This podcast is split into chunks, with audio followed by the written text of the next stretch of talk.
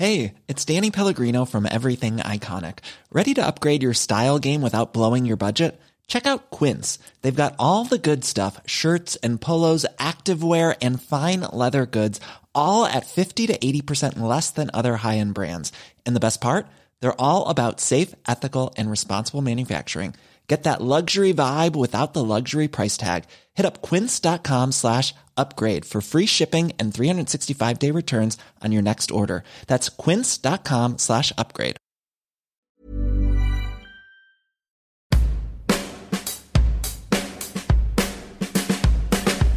Bienvenidos al Emprepedia Podcast, donde semana tras semana platicamos de diferentes temas de negocios como si fuera una charla de amigos, porque aquí todo lo explicamos con manzanitas.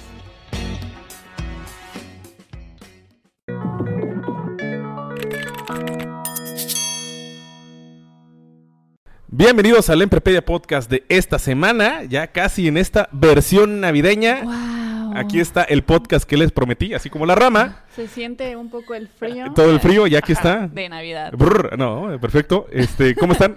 Muy bien, Bien, muy bien, aquí andamos. Bien. Caco, ¿cómo estás? Bien, bien. Yo con un choque cultural porque la rama solo es jarocha. Exactamente. Y me Sí. enteré justo cuando salí de, de mi De su hermoso pueblo. pueblo. Sí. Hasta ahí me enteré de Es eso. real. Sí, fíjate que igual fue un shock cultural. Exactamente, claro. cuando entera que nada más la rama Qué únicamente es de. Veracruz. Andrea, ¿cómo estás? Muy bien, muy bien. Aquí súper contenta esta vez por nuestro invitado de hoy. Cuéntanos, Andrea, cuéntanos, Andrea, ¿quién es nuestro invitado de lujo del día de hoy? Eh, nuestro invitado, pues, es un amigo, es un viejo amigo que conocí Sí. en el 2014, justamente en una capacitación. Y chorro, ¿eh? sí, ya, o sea, wow. No, no hagan las cuentas, por favor, nos, nos hacemos más viejos. Me salen canas nada más. el 2014. Vaya ahí. Este, eh, no, pero aquí tenemos a Paco. Y pues, Sí. no sé, Paco, ¿te quieres presentar? No. Cuéntanos un poco de ti. Yo les cuento un poco de mí. Bueno, soy Paco. Paco Benítez, para los que no son tan amigos. este, Completo, listo. Hace cinco años. Yo tenía 20. Yo sí quiero hacer las cuentas. Acabo de cumplir los 25, así que tenía 20. Yo entré a la universidad a los 18. Así que me hice 7 años de carrera. Ahí se puede notar que son carreras, no carreras. No carreritas. Carreritas. Exactamente. claro, claro. Fue en el CILE, eh, Capacitación Integral de Liderazgo Estudiantil, ¿correcto? Así es. No sé si se llama cumbre Wow. o capacitación. No, capacitación, capacitación. ¿Dónde fue? En Santa Fe. En Santa Fe. Sí, un campus bonito encima de la loma. Así es. ¿Cuánto tiempo ha pasado, eh? Y cuántas cosas. Sí, Pero eres igualita, no has cambiado un día. Me conservo muy bien, Pero Yo sí, me gracias. salió barba, me peiné para atrás. me compré este suéter. Oye, pero creo, creo que perfectamente que este ubico a este proyecto que traes desde, ¿qué fue? ¿Hace dos años, tres años en Cortex? Ajá, un, un como Cortex, congreso. aprende a emprender. En Exactamente. ¿eh? exactamente, Sí, ese era el eslogan. No me acuerdo quién lo hizo, pero Sí. muy, pegajoso. Sí, pero so- y eh, eh, ya andabas metido en todo este asunto de, de pláticas, conferencias. Sí, porque él es speaker, coach y bueno, ha sido de todo. No, también. coach, no. Esa sí palabra Ah, bueno. eh, prohibidísima Speaker. de aquí en esta... Pero a ver, cuéntanos. ¿Qué eres? ¿Quién eres? ¿Qué haces? Bueno, pues yo me dedico a dar conferencias. Ok. eh, pues podría llamarse que soy un speaker. Ok. Son conferencias de motivación a jóvenes, también son Cool. entrenamientos más pesados para empresas. Y pues últimamente lo que hago aquí en Monterrey es pues promover la- el emprendimiento que tenemos, que se llama IT. Es una aplicación que se dedica a tratar Ok. de evitar el desperdicio de alimentos en México primero y luego en. Latinoamérica. Nos dimos cuenta eh, que nos bañamos un minuto más, más rápido, ¿no? Una canción o dos canciones de Spotify. Usamos la bicicleta en vez del coche. No tiramos el popote, pero eso, eso no es nada cuando Comparado. hablamos de todo el impacto que tiene en la ecología. La- nada más la comida que desperdiciamos. Deja tú la que producimos, la que desperdiciamos. Algo tenemos que hacer al respecto Claro. y se llama IT. Es lo que estamos haciendo. Ok. ¿cómo nace la idea? ¿Cómo...? Pues más o menos como les acabo de contar. Ok. O sea, eh, no sé si se acuerdan, pero hubo una epidemia, pues, ecológica. No sé Ujú. si Claro. cómo se sintió aquí, pero en Puebla el cielo se oscureció. Más o menos como por tres días. Una Bueno, nata fue gris. hace, ¿qué? ¿Hace un año esto? De, de cuando Eh, era azufre prácticamente el cielo de toda esa No me acuerdo zona cuánto fue. metropolitana, Ciudad de México, Puebla, Tlaxcala. Sí, exactamente, ese tipo de lugares. O sea, el, el cielo se cubrió de una nata blanca, parecía una nube, pero era, era Pues hubo una serie de incendios en el país, ¿se acuerdan? Sí. Todo eso pues, se claro. vino... Más contaminación. Exactamente, todo, más todo, el calor, no más había, la falta de corriente. Exactamente, no había todo viento. se- en la llanura todo se, co- se concentra. Bueno, dejamos de ver el volcán, o sea, el Popocatépetl, Iztaccíhuatl, la Malinche, que son emblemas de, De la ciudad de la Puebla. Bueno, no se veía nada. Te subías a la parte de arriba del TEC, o sea, el último piso, levantabas la mano y tocabas esa cosa. Hacía mucho calor y, pues, ¿qué hicimos? Muchas campañas de no uses esto, ahorra esto. Nos empezamos a, a- a informar, empezamos a ver estudios de Banco de Alimentos del Banco de México y encontramos uno del 2017 que tenía que ver con el impacto y el análisis del el desperdicio de los alimentos. Y ahí nos dimos cuenta que estamos jugando a hacernos mensos, porque es en los alimentos donde la mayor cantidad de recursos, Claro. de tierra, agua, combustible, energía y trabajo humano, se va. Y son alimentos que producimos en masa y los es. tiramos porque no los consumimos en masa. Hay hambre en el mundo, hay hambre en el país. Y es irónico porque se produce tanta comida que es suficiente para que toda la población humana suba medio kilo a la semana. De Guau. Ok. peso, o sea, imagínate. No, hombre. Oye, ¿y todo esto cómo, o sea, cómo lo transmiten con tu, proye- con tu proyecto? Bueno, eh, lo que hacemos es una aplicación, Ok. ¿sabes? El objetivo, conocen pues, Uber Eats, Rappi, este tipo Claro. de cosas. Claro. Bueno, el objetivo de la aplicación es que funcione muy parecido, pero solo por un tiempo limitado para tus restaurantes favoritos. Ok. pero solamente vas a encontrar la comida que se produjo de manera excedente y que no se pudo vender, ¿sabes? O sea, no es comida que sobró, no es comida que, Ok. ay, pedí una pizza y me sobraron tres pedazos, no, eso no. Es pizza, nada más en Domino's, por ejemplo, al menos ocho pizzas al día se tiran a la basura. ¡Ocho! Wow. Por local. O sea, lo que buscas es recuperar eso, que no se estén Es tirando que esas no se tire. La pizza vale 100 pesos, la vendemos en 50, porque de por sí la iban a tirar. Entonces, de que recuperen. Ujú. De por sí los alimentos se les saca el 300% al menos Así es. de utilidades. Bueno, pues entonces tuvo que haber costado como 30 pesos, la vendemos en 50. De todas maneras, el restaurante no pierde, gana un poquito. Sí. El comensal, nosotros nos beneficiamos de comida más accesible, pero sobre todo el mundo se beneficia de que no se tire esa comida. Eso para empezar, porque eso es la punta del iceberg. O sea, la comida que se desperdicia de entrada desde que se cosecha es impresionante, ¿sabes? Hemos, fuimos hasta far, a, iba a decir farms, qué fresa. fuimos a granjas, a cultivos, o sea, cultivo de nopal. Ujú. Ok. ¿Sacan los nopales? No, este no, no, sí, no, no. ¿Cuál es la razón? Están en perfecto estado. La razón es que no son lo sufici- suficientemente grandes. Va. No son lo suficientemente O bonitos. sea, no cubren la calidad deseada que te lo daría La calidad, un eh, retailer, ¿no? Así. Básicamente los estándares de Estados Unidos. Ajá. O sea, no los cumple. Los plátanos, si no tienen el ángulo correcto de U, Sí. no se venden. ¿sabes? O sea, si son más largos, se tiran. Literal, se tiran. Ya hemos visto camiones de volteo tirando, tirando y tirando verduras. La mitad de las verduras que se producen en el país se tiran a la basura antes de ser siquiera puestas en las tiendas, porque no cumplen con los estándares de calidad visual. Literal. Visual. Sí, visual, o sea, nada. no Visual. se ve bonita. O sea, ajá, exactamente. O sea, deja tú que esté mayugado, ¿no? Así. Ajá. No, no, no. que, es Es que que no no, se es ve amarillo, amarillo, eh, eh, Plátano. foto Google, ¿no? Ajá. no es instagramable. Así de fácil. qué buen O sea, no es instagramable. Entonces, va a la basura. Y hay gente a dos calles de aquí que está pidiendo dinero para comer. Y Sí, acabamos claro. de tirar al día, no me acuerdo el dato ahorita, caray, de haber sabido que iba a platicar de esto. No venía preparado, pero Pero tienes otros datos. tengo, tengo otros. es correcto. Yo tengo otros datos. Me parece que son o 42 o 47 camiones. ¿Ubican Optimus Prime? Claro. Sí. Claro. Bueno, cuando tiene todo el camión, Los Torton. un camión, pues 47 camiones como esos, Ah, sí. se tiran todos los días de carne de res. Es el equivalente. Ok. Me parece que es el 2.8% del Producto Interno Bruto del país, es el que se tira anualmente en alimentos. Este, este año, ¿cuándo crecimos? El 0.1. sí, claro. Wow. O sea, nada más ahorrando esa comida, Claro. creceríamos más de lo que hemos crecido en la vida.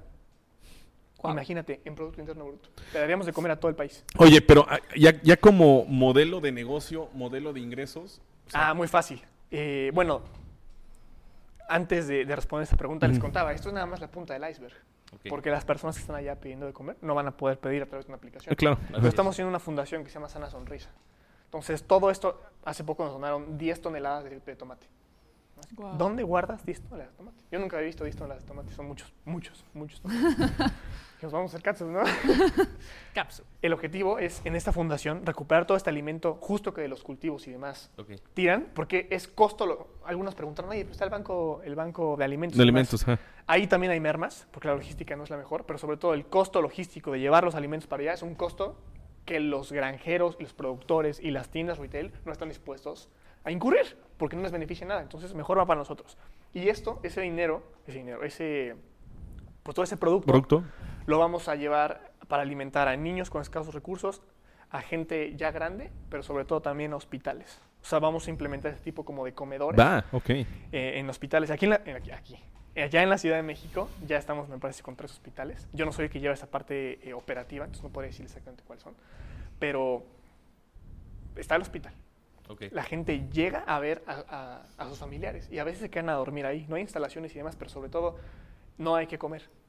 Entonces tienen que buscar porquerías por ahí. Bueno, si de por sí ya tenemos este alimento, ¿por qué no les damos de comer también a esas personas que van a ver a sus familiares que están enfermos? Sí, que luego toda esta cuestión integral de eh, no únicamente es el enfermo, Es todo lo que sí, conlleva. es todo el 360 de gente que está con el enfermo. Entonces, esa es la idea. No, o sea, el problema alimenticio del mundo, de México al menos, pero sí también del mundo, no es la falta de producción de alimentos, es la distribución de los alimentos Ok. y evitar a toda costa la pérdida de los desperdicios. Entonces, con Claro. la pérdida de desperdicios lo que hacemos es la aplicación, pero con los alimentos que de por sí se tiran antes de llegar al retail, con esos alimentamos a la población más vulnerable. Oye, y por ejemplo, o sea, yo descargo la aplicación, está en mi teléfono, ¿Sí? entro y ¿qué es lo que veo? Ah, ¿Cómo funciona? Primero ves un mensaje que dice gracias por ser un superhéroe. Ok. Porque nuestro eslogan es Food Hero. Eh, Tú lo pides como si fuera un Uber Eats o un Rappi. La única diferencia es que ahorita no tenemos un servicio a domicilio. Hay dos razones principales. La primera, porque estamos apenas lanzando. Sí, sí. Y la segunda, el servicio a domicilio, el delivery, tiene un costo, Costo. extra. Claro. Entonces, por ejemplo, Uber es el 35%, 33%. Nosotros no tenemos eso. Entonces, es más barato para ustedes. Eh, tú encargas la comida. El restaurante sube la comida que ya sabe que se le quedó. Domino's Pizza sabe que ahorita ya se le quedaron cuatro pizzas de pepperoni. Perfecto, pues pone cuatro pizzas de pepperoni y tú durante un tiempo, o sea, si el restaurante cierra a las 9, pues ellos los ponen más o menos a las 6 de la tarde. Pues tú tienes de 6 a 9 para ir por esa pizza. La comida que vas a encontrar en la aplicación no es del día anterior, no es de hace dos días, Es de ese mismo día. De ese mismo día. Sí, Ok. porque tiene que ser fresca. O sea, no podemos guardarte una ensalada, ¿sabes? no, claro. Sí, claro. Hay, hay tiempo en la, comi- en la que la comida tiene que ser consumida. Entonces, es del mismo día por un tiempo limitado, porque en la mañana el restaurante no sabe cuántas pizzas se le quedaron, solo lo sabe hasta el final. Así Sí, es. más bien es una aplicación diseñada para la cena. Pero hay restaurantes, por ejemplo, VIPs, Sí. ¿no? Que tienen desayuno y luego cambian a menú comida y luego cambian a menú cena. cena. Bueno, ellos sí saben cuánta desayuno se le quedó después de que terminó el menú. Ahí sí podría haber. Vamos a ir viendo en relación a restaurantes, zonas y sobre todo a demanda, qué funciona y qué no funciona. Pero así funcionaría. Entonces Ok. pasas por ella y te la llevas a la mitad de precio. En un futuro, en corto plazo, la tirada ya estamos viendo, sí sería ese delivery, pero a un precio mucho más accesible. Y estamos tratando de cobrarle al restaurante en vez de cobrarle al usuario, para que haya mucho más pedidos y No, al pues, al final lo que, lo que hace es que es un, es un coproducto, no es tal cual ya una merma le rescata y pues Ajá, le puedes impactar obviamente. Pues de alguna manera es, oye, no le estás tirando y le estás ganando. O sea, y no te está costando. Sí, sí, sí. ¿sabes? Al final, o más bien durante el proceso en el que el restaurante participa con nosotros, nosotros podemos ir midiendo cuánto CO2 ha ahorrado, ¿sabes? Cuánta agua ha ahorrado, cuánta tierra ha ahorrado, y eso se le puede ir llevando como un distintivo. O sea, ¿se acuerdan del incendio del Amazonas? Sí. Claro. Oh, terrible. Bueno, hace mucho. que hay un artículo en Código, Código Azul, Azul, que pueden visitar, que estará en la descripción de este episodio. Bueno, pues es- era muy impactante, ¿no? El pulmón del mundo. Y sí, Claro. pero la cantidad de hectáreas que se destinan a los alimentos que se desperdician es de siete veces el Amazonas que se incendió. Y eso no dice nada. O sea, eso es No, tierra sí. que ya se incendió, ¿sabes? Y que nos vale chetos. Pero se incendia el Amazonas. ¡ah!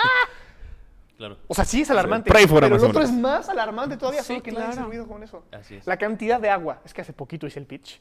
y me la cantidad de agua que se, que se ocupa para regar los alimentos que estamos tirando a la basura equivale a, a la cantidad de agua que necesita la población mundial hasta el año 2050. O sea, nos falta agua, no manches, la acabamos de tirar a la basura.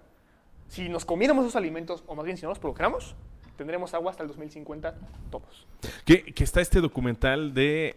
Ay, que está en Netflix, que es sobre la producción de carne. que- Ah, que, sí, que- sí, que- cómo que no. menciona que para poder fabricar o producir, perdón, este, un kilogramo de carne se necesitan, creo que alrededor de 100 litros o igual me está Se, se necesita, exagerando. no, se necesita Eso- muchísima agua muchísima y muchísima agua, ¿no? tierra. Exactamente. Y la, y la producción de carne es uno de los principales factores de efecto invernadero. Sí, totalmente. ¿no? Pues imagínate. Sí. Entonces no queremos usar el coche más, o sea, consume menos carne. Sí, eso. sí, sí, sí. Díselo a los reyes. Ay, a mí no me han ofrecido carnita asada y la verdad es que vengo con unas ganas. Sí. La cantidad de CO2, nada más, por ejemplo, no me acuerdo de todos los estados, pero la cantidad de CO2 que emiten los alimentos que desperdiciamos equivale a la cantidad de automóviles, del CO2 de los automóviles que emiten en la Ciudad de México, el Estado de México Jalisco y Nuevo León. Y acá, claro. O sea, Claro. vamos a usar la bici. ¡No! La cantidad de CO2 anual de todos los automóviles de esos estados.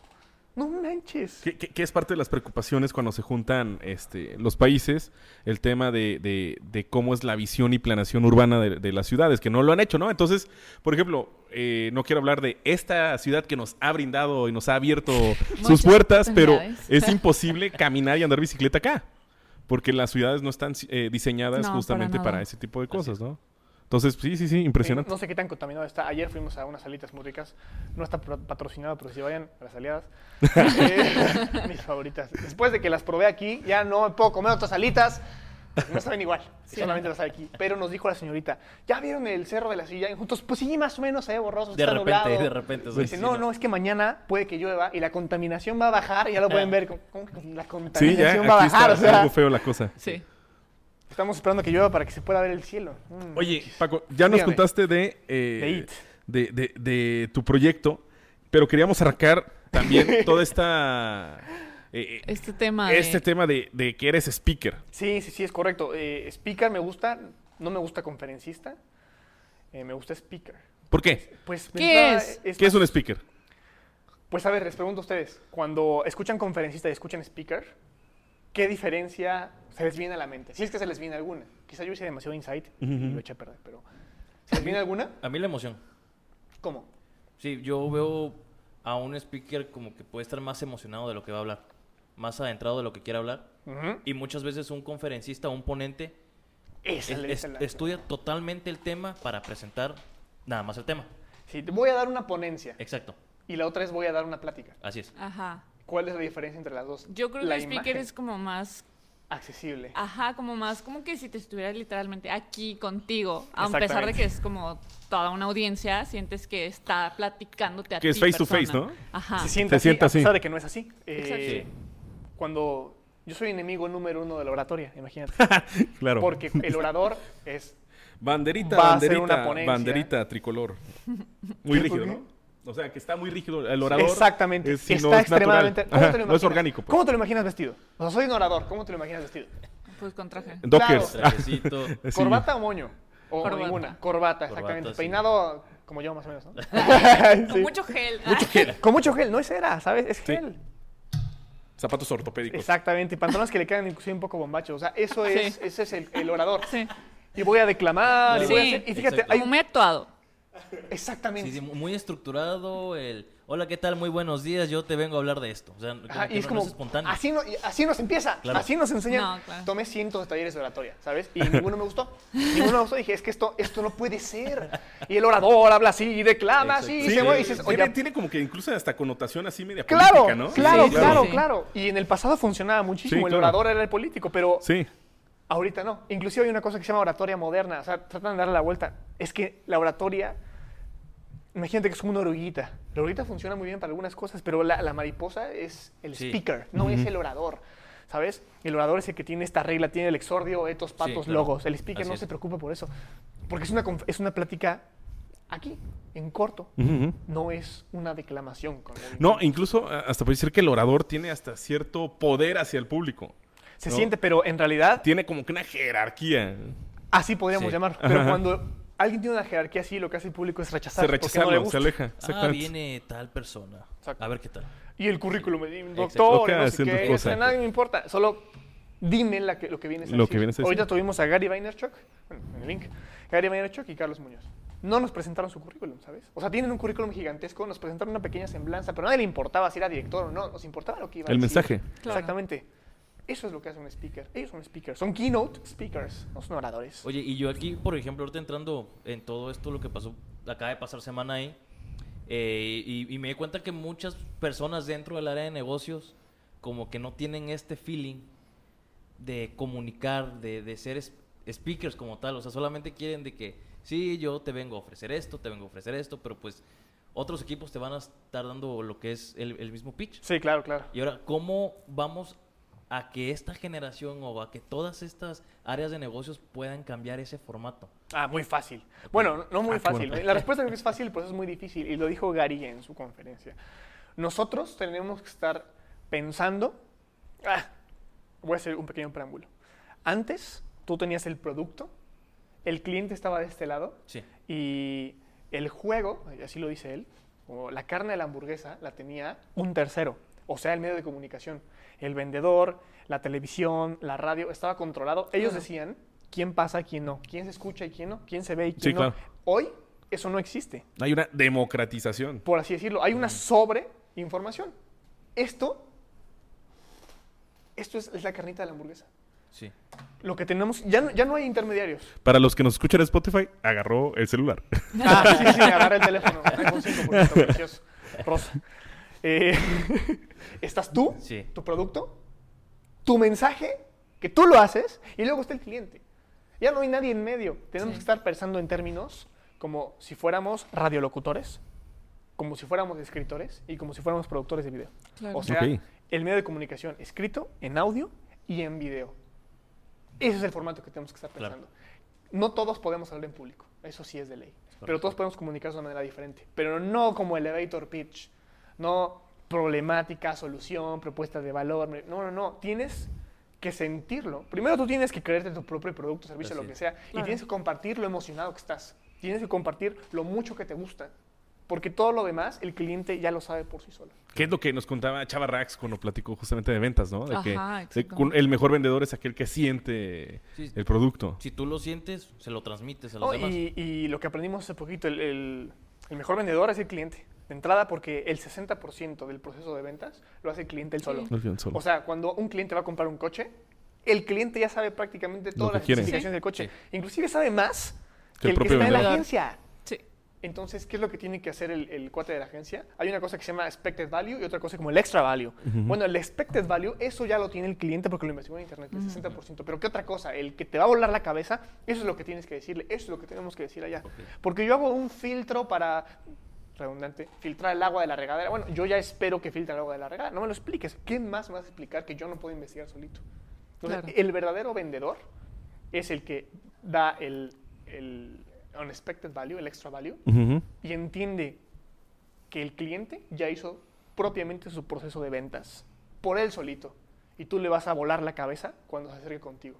No le vas a decir lo que se supone Oye, que ¿y esta es una serie de valores, habilidades, competencias con las que se nace? O, ¿Qué cosa? ¿Lo de o- hablar en público? Exactamente. ¿O tú crees que esto eh, pues se va desarrollando con la práctica? Yo creo que muchas personas tienen el talento, nacen con la habilidad de hablar, pero la habilidad si no la trabajas, pues el trabajo Pues duro si te la mata. claro. O sea, es eso.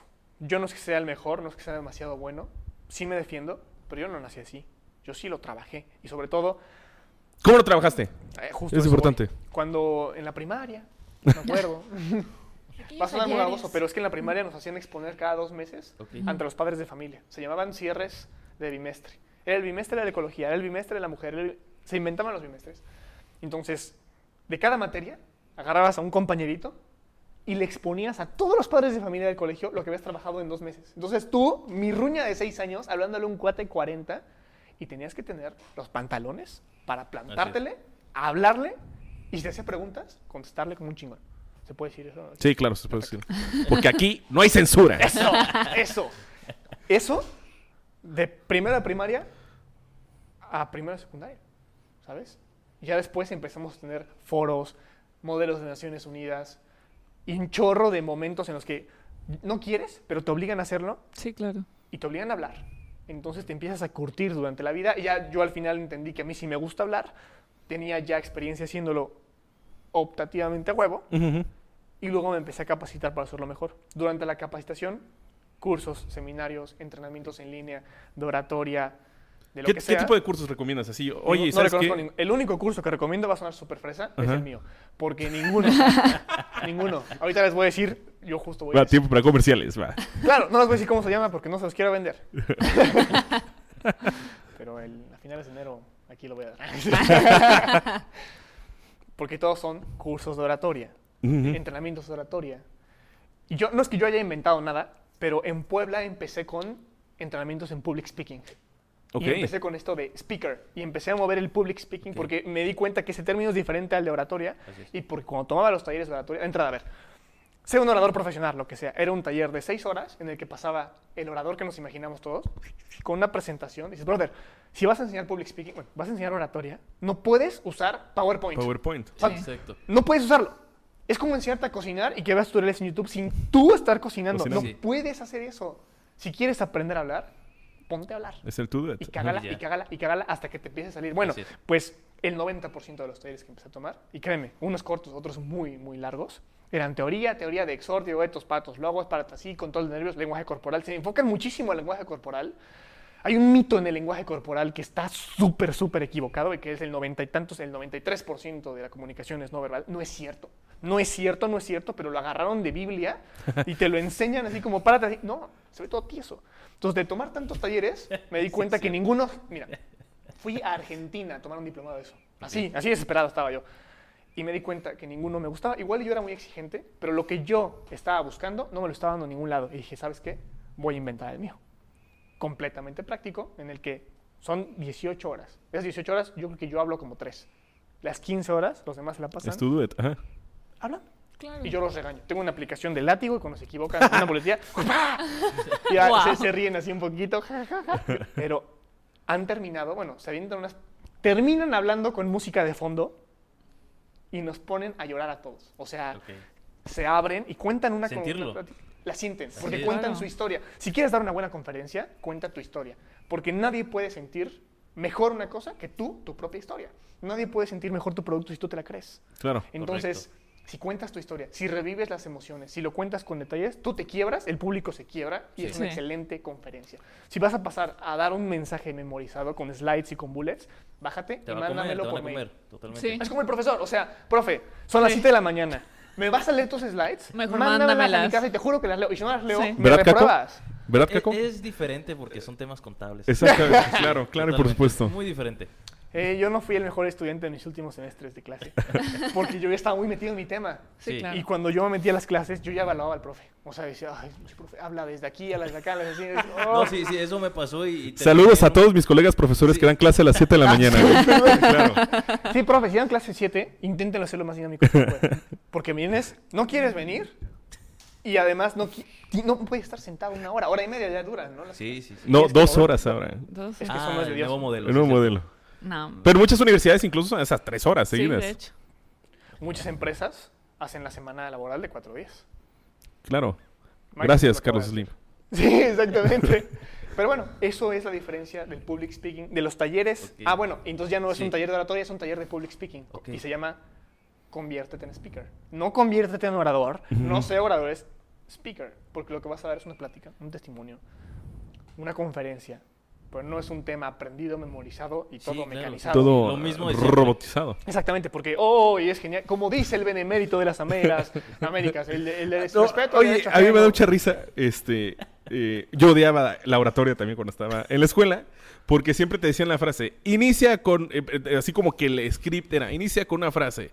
este, una cita. Con una cita. Ay, no. Y luego el nudo, y luego el contenido, y luego el desenlace, y también con otra cita, ¿no? Y compañeros, Ah, les sí. exhorto la invitación. Exact- les- a- exactamente, güey. Sí. ¿Quién Sí. usa exhorto? Nadie. Nadie, dice. nadie dice exhorto. Saludos a todos mis amigos pristas, gracias. ¿Sabes ¿no? dice exhorto? Así. En las ceremonias de los lunes de las primarias y secundarias. Así de, compañeros de la Citatir, yo los invito, ¿no? Así, o ¿Sí? sea, sí es eso. ¿Quién habla así? Nadie. Nadie. ¿Sabes? Cuando un conferenciante... Mis tíos abuelos de 80 años, probablemente. Sí. Sí, pero ya no. Pero pues ya no, edad. son otros tiempos. Ellos no nacieron con. Instagram, güey. A nadie vas a exhortar en Instagram. Exhortar. Te exhorto a darle like, o sea, no, Te no exhorto, vas a en ese momento lo dejas de seguir. Totalmente, sí. O sea, a mí me lo dicen, me lo como, no, no. No, y mira, y podrás sonar súper baboso de Instagram que acabamos de decir, pero es un medio de comunicación. Exacto, Sí. sí. O sea, literalmente, te qui- quieres... Ellos son los que deciden qué tan relevante o irrelevante eres. Sí. Y en este mundo necesitamos ser relevantes para poder vender o hacer lo que sea que seamos. Y no puedes exhortar a nadie a hacer eso.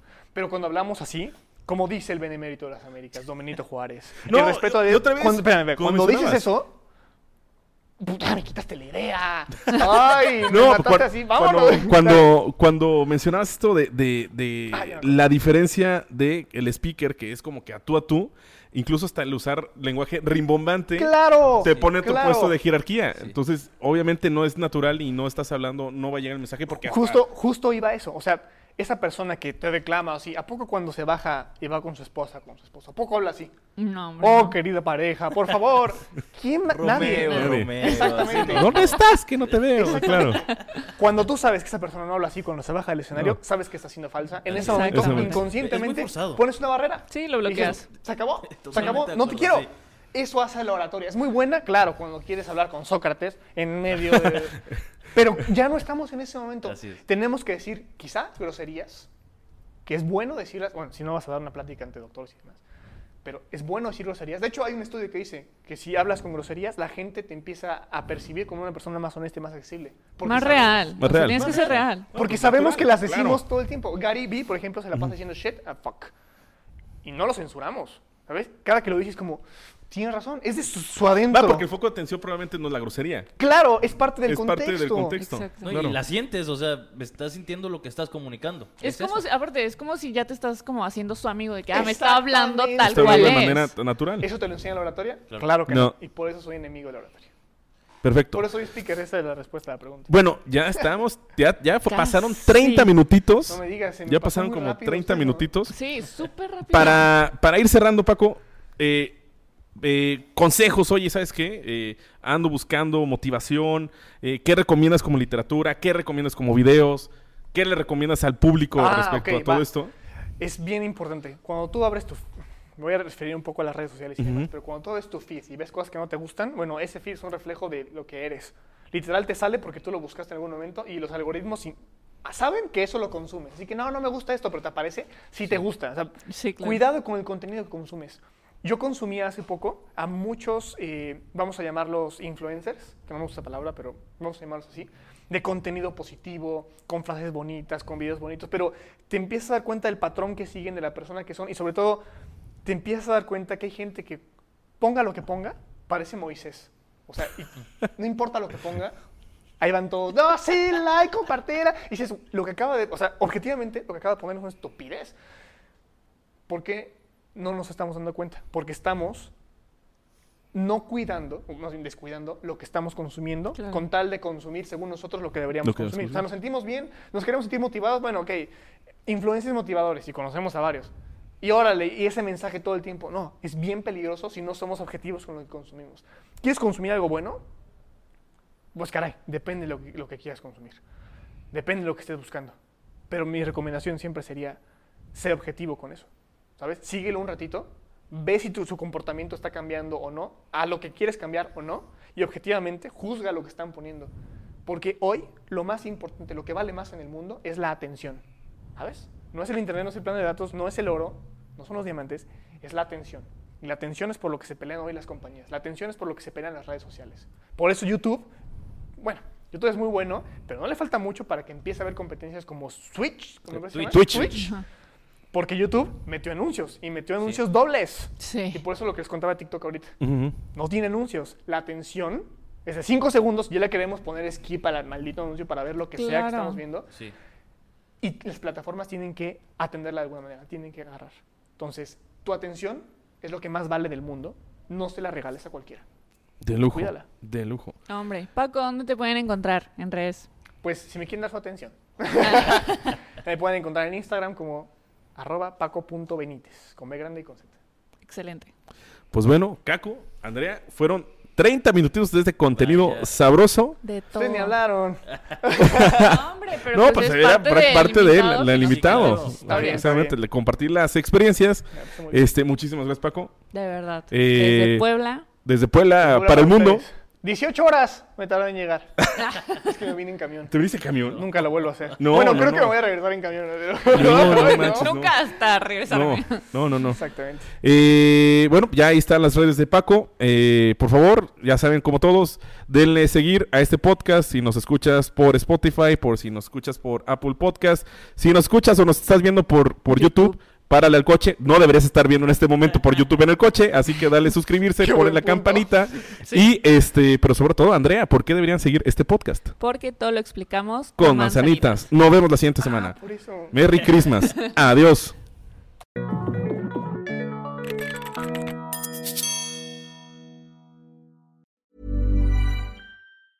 Hey, it's Danny Pellegrino from Everything Iconic. Ready to upgrade your style game without blowing your budget? Check out Quince. They've got all the good stuff shirts and polos, activewear, and fine leather goods, all at 50 to 80% less than other high end brands.